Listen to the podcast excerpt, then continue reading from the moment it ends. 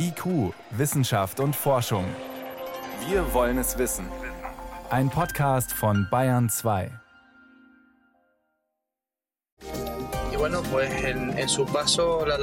Die Lava hat von nichts Halt gemacht. Wir haben hier Lavaströme gesehen, die mindestens 15 Meter hoch sind. Sie können also noch deutlich mehr zerstört haben, als bisher bekannt ist.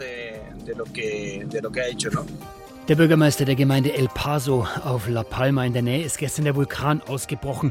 Wie gut kann man eigentlich solche Vulkanausbrüche vorhersagen? Das ist uns gleich unser erstes Thema. Außerdem Kampf gegen Alzheimer. Wie kämpfen Forscher gegen diese Form der Demenz? Und Kampf vor dem Austrocknen. Wie kann man Bäume in der Stadt immer zum richtigen Zeitpunkt gießen? Das alles und mehr in der nächsten halben Stunde. Schön, dass Sie dabei sind. Wissenschaft auf Bayern 2 entdecken. Heute mit Stefan Geier. Glühende Magma und Asche fliegen durch die Luft. Die Lava fließt aus Erdspalten über Abhänge und über Straßen. Erstmals seit 50 Jahren ist gestern auf der Kanareninsel La Palma, seine Insel ganz im Westen der Kanaren, wieder ein Vulkan ausgebrochen. Der Cumbre Vieja, der alte Gipfel. Tausende Menschen sind glücklicherweise vorher in Sicherheit gebracht worden. Ist es jetzt eine Chance für Vulkanforscher? Und was erwartet die Menschen dort noch? Das konnte ich kurz vor der Sendung Donald Dingwell fragen. Er ist Professor für experimentelle Vulkanologie an der Ludwig-Maximilians-Universität in München. Er hatte eigentlich Anfang Oktober eine Forschungsreise genau nach La Palma geplant. Jetzt spuckt der Vulkan. Erste Frage also, werden Sie trotzdem hinfahren? Es äh, steht noch nicht geschrieben, wir versuchen es, aber es kann sein, dass das alles ziemlich erschwert wird durch dieses Ereignis. Aber mit unserem Ausweis, sage ich jetzt mal als Experten genau für solche Ereignisse, ähm, bin ich immer noch gute Dinge, dass es klappt. Für die Menschen vor Ort ist es gefährlich, teilweise dramatisch. Ist es für Sie als Forscher genau das Richtige, dahin zu fahren, wenn dieses Ding wirklich hochgeht? Ja, weil der Art von Eruption, der jetzt gerade dort unten passiert, ist nicht so extrem, dass man gar nicht Wissenschaft damit machen kann. Was können Sie denn da vor Ort erfahren, was wissenschaftlich dann relevant ist? Man kommt ja, auch wenn es nicht so extrem ist, auch nicht ganz nah hin. Ja, aber trotzdem mit äh, einer Sondererlaubnis, die wir uns erhoffen, würden wir äh, nah genug reinkommen, um Proben von abgekühlten Laven zu bekommen unsere Untersuchung hier in München im Labor und äh, Zahlen, sage ich jetzt mal, hinter diese Eruption schreiben zu können. Das heißt das, man kann aus dieser Lava, wenn die abgekühlt ist, man kann da was rauslesen, wie aus einem Buch? Genau, das ist ein Gestein, der in der Tiefe gebaut wurde, sage ich jetzt mal. Es beinhaltet äh, viele Bestandteile, äh, die Information, äh, der Chemismus und der physikalische Ausdruck von diesen verschiedenen Phasen. Das beinhaltet alles äh, quantitative Information. Wo kam dieser Magma her? Wie schnell ist es an die Erdoberfläche gelangt? Und was hat es für Eigenschaften unterwegs gehabt? Und dadurch kann man dann, äh, erschließen, wie viel äh, Spannung dazu notwendig war und äh, was die Situation im Hintergrund ist. Das heißt, es wird dann im Nachhinein rekonstruiert. Wie wichtig ist es dann, ähm, da wirklich vor Ort zu sein, den Vulkan auf frischer Tat zu ertappen? Oder könnte man nicht sagen, in ein paar Wochen fahren wir hin, nehmen ein Stück von der Lava und das geht immer noch? Man könnte das machen, aber wenn man eigene äh, Forschungsziele mit Lavaproben hat, dann äh, geht man immer den Gefahr, wenn man das delegiert, dass die Leute, die Larven beproben, vielleicht nicht auf die Merkmale äh, achten, die notwendig sind. Also es kann schiefgehen, wenn man das delegiert. Nehmen Sie uns, Herr Dingwell, doch mal mit dorthin. Sie kennen ja den Ort. Der Ausbruch hatte sich ja schon angedeutet. Woran merkt man, dass demnächst ein Vulkan ausbricht? Also was hervorragend geklappt hat scheinbar da unten ist die Seismologie, also die vulkanische Überwachung durch Schallwellen. Äh, wir nennen das Seismologie in einem bestimmten Frequenzbereich. Und das sind die seismischen Signale, die Erdbeben begleiten und definieren. Und die hatten bis zu tausende Erdbeben pro Tag. Und bei so einer Anzahl von kleinen Erdbeben, das ist ein klassischer Ausdruck für eine anbahnende Eruption. Und deswegen, als ich das vor ein paar Tagen gehört habe, war es mir klar, dass es sehr wahrscheinlich ist, dass es so Ausbruch kommt. Wir haben im Juli den Ätna auch auf Sizilien ausbrechen sehen, jetzt La Palma. Kann man das immer gleich gut vorhersagen, wenn diese Vulkane überwacht sind? Also das ist ein bisschen wie die Medizin. Es, jeder Patient ist anders, aber es gibt Krankheitsbilder. Und man muss irgendwo zwischen Generalisierungen, sage ich jetzt mal, und individuelle, individuelle Charakteristika gehen, um eine richtige Prognose, eine richtige Diagnose zu machen. Jeder Ort und jeder Untergrund ist, ist leicht anders, mindestens leicht anders. Und deswegen, man kann Modelle anwenden, aber die müssen immer angepasst sein an den individuellen vulkanischen Ausbruchsgegend. Jetzt ist La Palma vor wenigen Millionen Jahren entstanden, also erdgeschichtlich könnte man sagen, gerade vorhin eigentlich. Wie ist denn dort die geologische Situation da unten im Meer? Da unten die gesamten Kanaren sind, sind natürlich nichts anderes als äh, lauter Vulkane.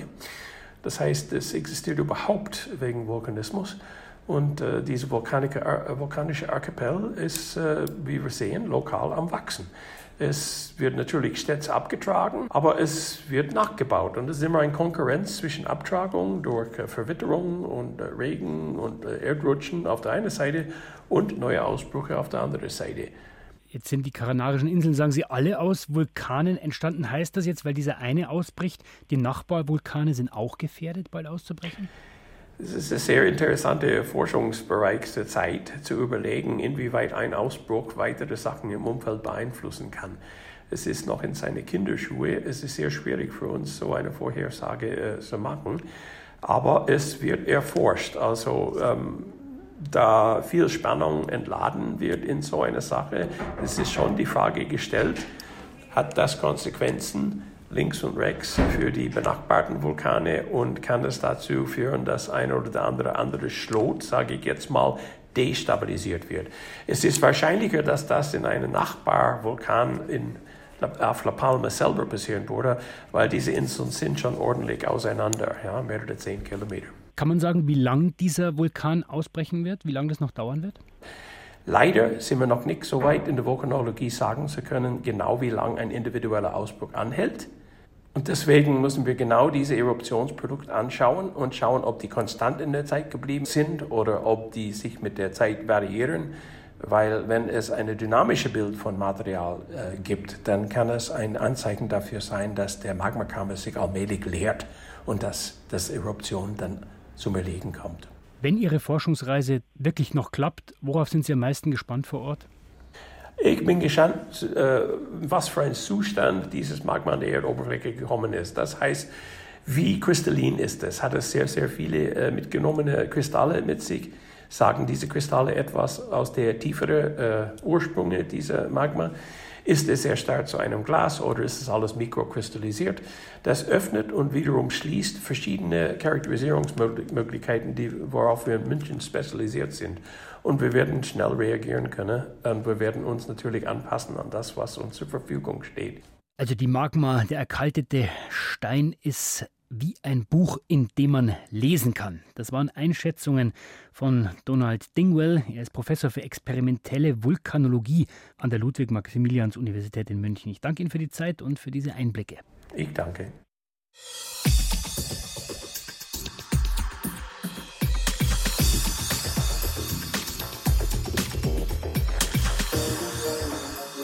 Es ist 13 Minuten nach 6. Sie hören Bayern 2. Wenn man Blumen zu Hause hat oder Zimmerpflanzen oder Bäume, dann muss man gießen, sonst geht es denen schlecht.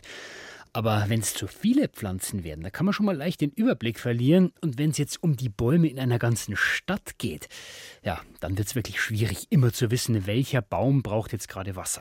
Eine Möglichkeit, man könnte ja Sensoren vergraben. Und die sollen dann messen und rückmelden, hier bitte Wasser und hier noch nicht. Clever gießen mit Info aus dem Untergrund, könnte man auch sagen. Genau diese Idee testet ein Start-up derzeit in mehreren deutschen Städten, darunter auch Hamburg. Christoph Kersting hat sich mal angesehen und die Entwickler bei ihren Tests begleitet. Hier sind wir am Baum angekommen. Ja, dann komm mal her mit dem Spaten. Diese Linde ist neu. Feuchtigkeit ist nicht das Thema an diesem Nachmittag im Hamburger Osten. Es war in einer halben Stunde, hat es geschüttet wie aus Eimern.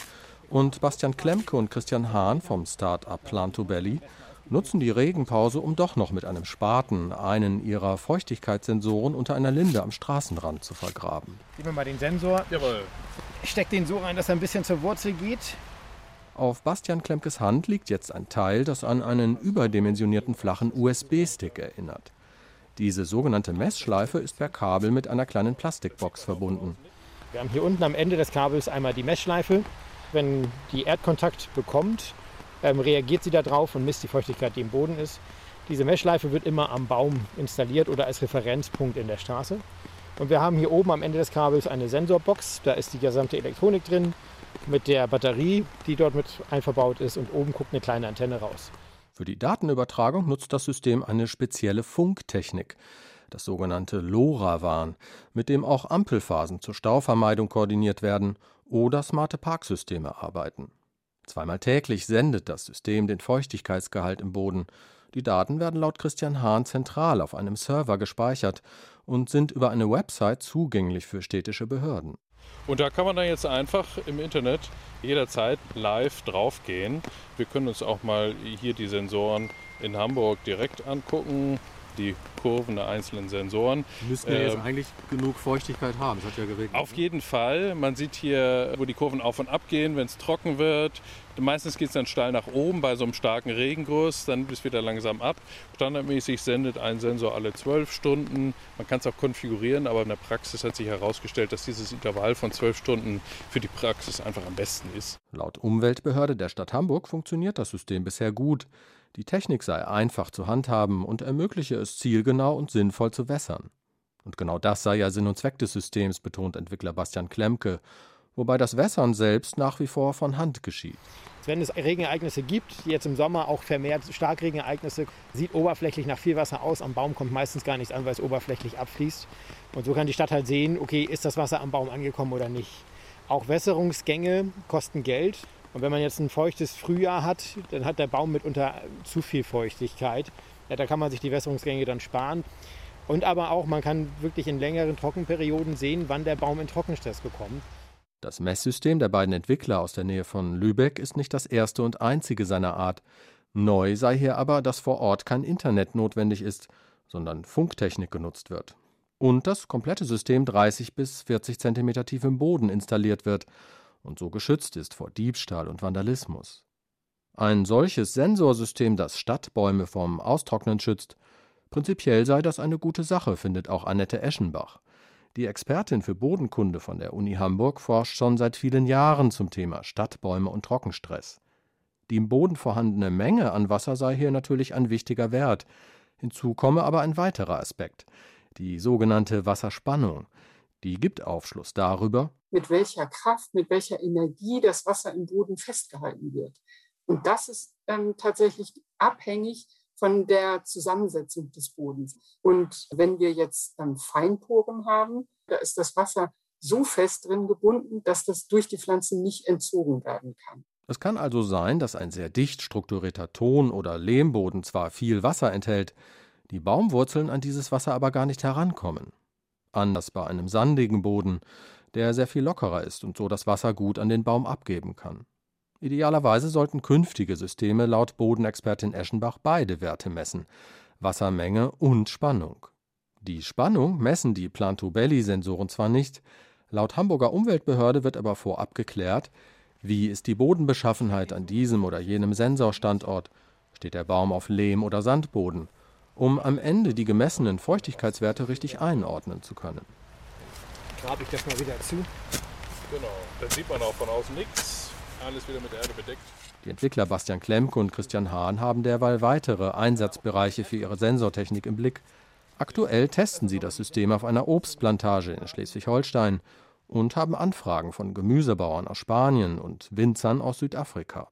Wie viel Wasser braucht der Baum? Diese Frage kann also vielleicht bald an vielen Orten sehr genau beantwortet werden. Christoph Kersting berichtete. Sie hören Bayern 2.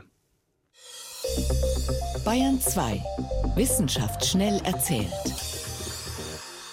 Das macht Helmut Nordwig heute. Die Schulkinder sind wieder in der Schule, auch die Grundschüler, und es gibt neue Ergebnisse zur Corona-Impfung bei kleinen Kindern. Die haben die Unternehmen BioNTech und Pfizer heute Mittag bekannt gegeben. Die stellen ja einen sogenannten mRNA-Impfstoff her. Mhm. Und den haben sie 2200 Kindern, die zwischen fünf und elf Jahre alt waren, verabreicht zweimal im Abstand von drei Wochen und das, die Menge war ein Drittel dessen, was Erwachsene bekommen. Mhm. Das Ergebnis war, die Kinder vertragen den Impfstoff genauso gut, also es gibt auch Nebenwirkungen, aber selten. Und er wirkt auch so gut. Wenn man nämlich nach einem Monat nach der Impfung die Menge an Antikörpern betrachtet, also die Abwehrstrukturen, die im Blut gebildet werden, dann ist die so wie bei Erwachsenen. Das Ganze ist jetzt noch keine wissenschaftliche Veröffentlichung, sondern erstmal eine Pressemitteilung der Unternehmen. Aber das ist so eine Art Zwischenergebnis, also noch nicht endgültig dann? Ja, ein Zwischenergebnis und da wird man abwarten müssen. Wahrscheinlich wird sich aber nicht viel ändern. Aber das Ganze hat natürlich einen bestimmten Zweck. Die Firmen wollen die Zulassung des Impfstoffs beantragen, auch für die jüngeren Schulkinder, möglichst noch im Herbst. Wenn diese Zulassung kommt, dann ist es erlaubt, dass diese Altersgruppe mhm. geimpft wird. Empfohlen bei uns aber deswegen noch lange nicht. So haben wir es ja bei den älteren Schülern gesehen, dass das ein bisschen dauern kann. Mhm. Jetzt kommen wir zum Thema Autismus. Da zeigt eine neue Studie, ein Elterntraining, das hilft schon Familien mit Kleinkindern. Wie? Eine Diagnose Autismus, die kann frühestens mit drei Jahren gestellt werden. Dann ist die Entwicklung des Gehirns aber schon so weit fortgeschritten, dass man kaum noch was verbessern kann.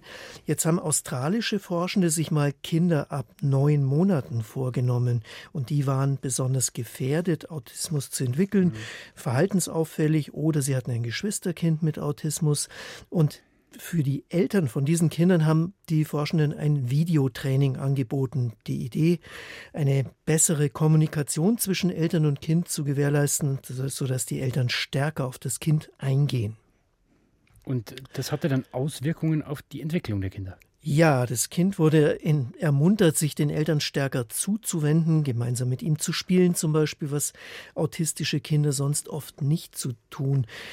100 Kinder sind untersucht worden, davon die Hälfte der hatte die Hälfte der Eltern ein Training bekommen und das Ergebnis nur ein Drittel der Autismusfälle, also frühe Sensibilisierung, die hilft offensichtlich. Jetzt noch zu einem Pechvogel, der aber besonders ausdauernd ist. Die Maori in Neuseeland sagen dazu Kuaka, bei uns heißt er Pfuhlschnepfe. Okay. Und der brütet sehr weit im Norden und zieht dann für den Winter in die Wärme, zum Beispiel von Lappland nach Afrika. Da kann man im Wattenmeer dann hier auch beobachten. Aber auch von Alaska nach Neuseeland. Da Ziemlich weit. Ja, da gibt es aber kaum Rastplätze dazwischen und da macht der Vogel 11.000 Kilometer nonstop am Stück in neun Tagen. 70 solche Vögel haben Forschende aus Neuseeland jetzt mal mit Sendern versehen und zum ersten Mal beobachtet. Einer davon ist nach zwei Tagen wieder umgedreht wegen Gegenwind zurück nach Alaska. Und bei diesem Tier war das ein Jahr zuvor schon mal der Fall. Also ein richtiger Pechvogel. Da konnte er zwischenlanden in Neukaledonien. Ja, und dieses Mal wird er wohl wieder von Alaska aus es versuchen. Das nenne ich mal Ausdauer. Helmut Nordweg mit den Kurzmeldungen. Danke.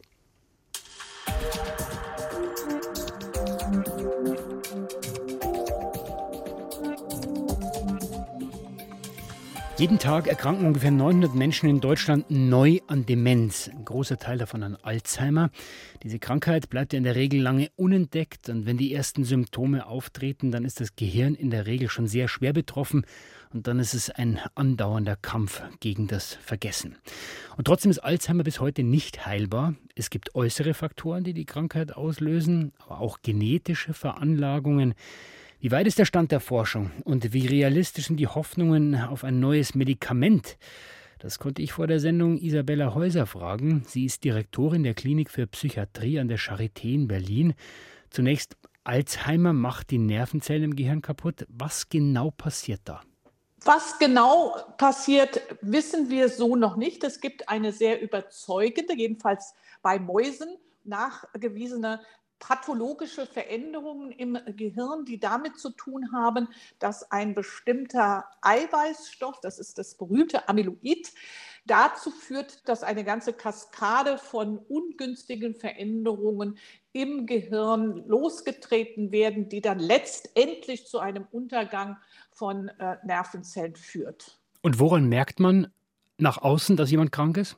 Meistens merkt es der Patient selbst schon in einem Stadium, wo es vielleicht nur den allernächsten Angehörigen bzw. denen, die mit dem Patienten leben, auffällt. Das sind zunehmende, in Anführungsstriche, Schusseligkeiten. Äh, das ist zunehmende, ja, so ein Gefühl der Ratlosigkeit. Der Patient hat so das Gefühl, er steht öfter, als uns das allen passiert, so auf dem Schlauch sozusagen. Aber dann ist es eigentlich Und schon zu spät, das fällt oder? Dann auch, naja, also wenn dann entsprechende Untersuchungen erfolgen und also wenn wir Defizite klinisch nachweisen können, dann ist es jedenfalls so, dass wir bisher kein Mittel in der Hand haben, um diesen Verlust von kognitiver Leistungsfähigkeit wieder rückgängig zu machen.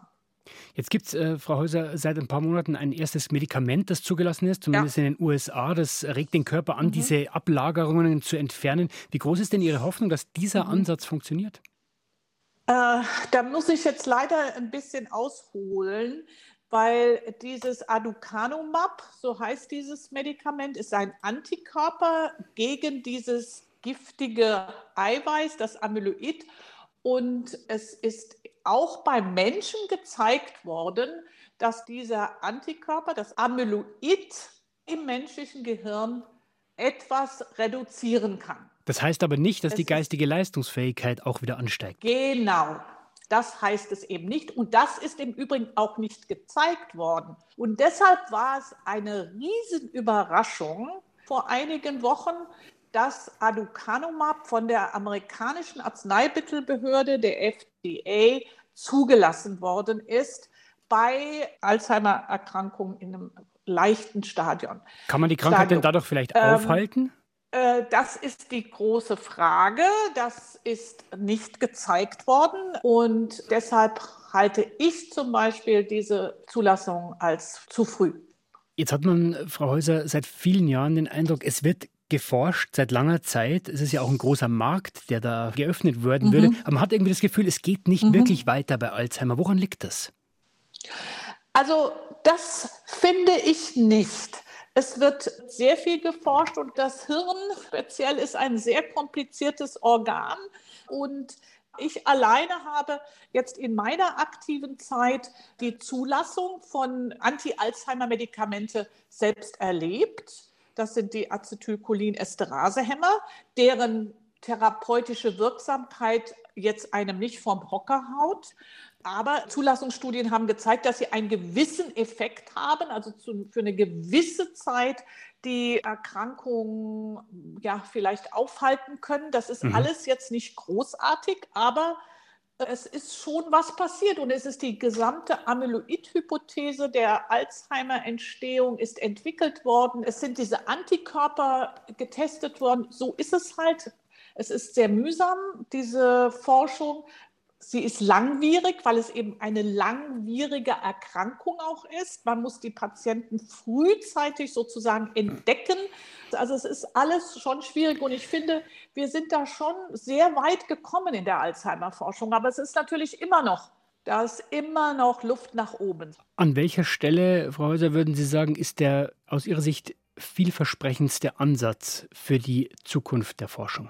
Ja, ich glaube schon, dass Antikörperentwicklung äh, vielversprechend ist, aber nicht nur eben die Antikörperentwicklung gegen das Amyloid, sondern ich glaube, es ist sehr viel wichtiger und zukunftsweisender, dass wir auch auf ein anderes Protein gucken, was bei der Alzheimer-Erkrankung diese gesamten Gehirnzellenuntergang noch zusätzlich befeuert, nämlich das Tau-Protein, dass wir da auch Antikörper entwickeln. Das wäre für mich am vielversprechendsten, würde ich sagen, dieses Prinzip der Antikörper, aber gegen ein anderes Protein, nämlich gegen das Tau. Können wir da auch demnächst einen Wirkstoff erwarten in der Zulassung? Ja, wir können äh, nicht in der Zulassung schon so schnell einen Wirkstoff erwarten, aber es wird mit Tau-Antikörpern bereits äh, geforscht. Es werden bereits klinische Studien am Menschen damit durchgeführt. Morgen ist Welt-Alzheimer-Tag. Ja. Wie weit ist die Forschung? Warum ist es so ja. schwierig, diese Krankheit zu besiegen? Das hat uns Isabella Häuser erzählt. Sie ist Direktorin der Klinik für Psychiatrie an der Charité in Berlin. Frau Häuser, ich danke Ihnen für das Gespräch.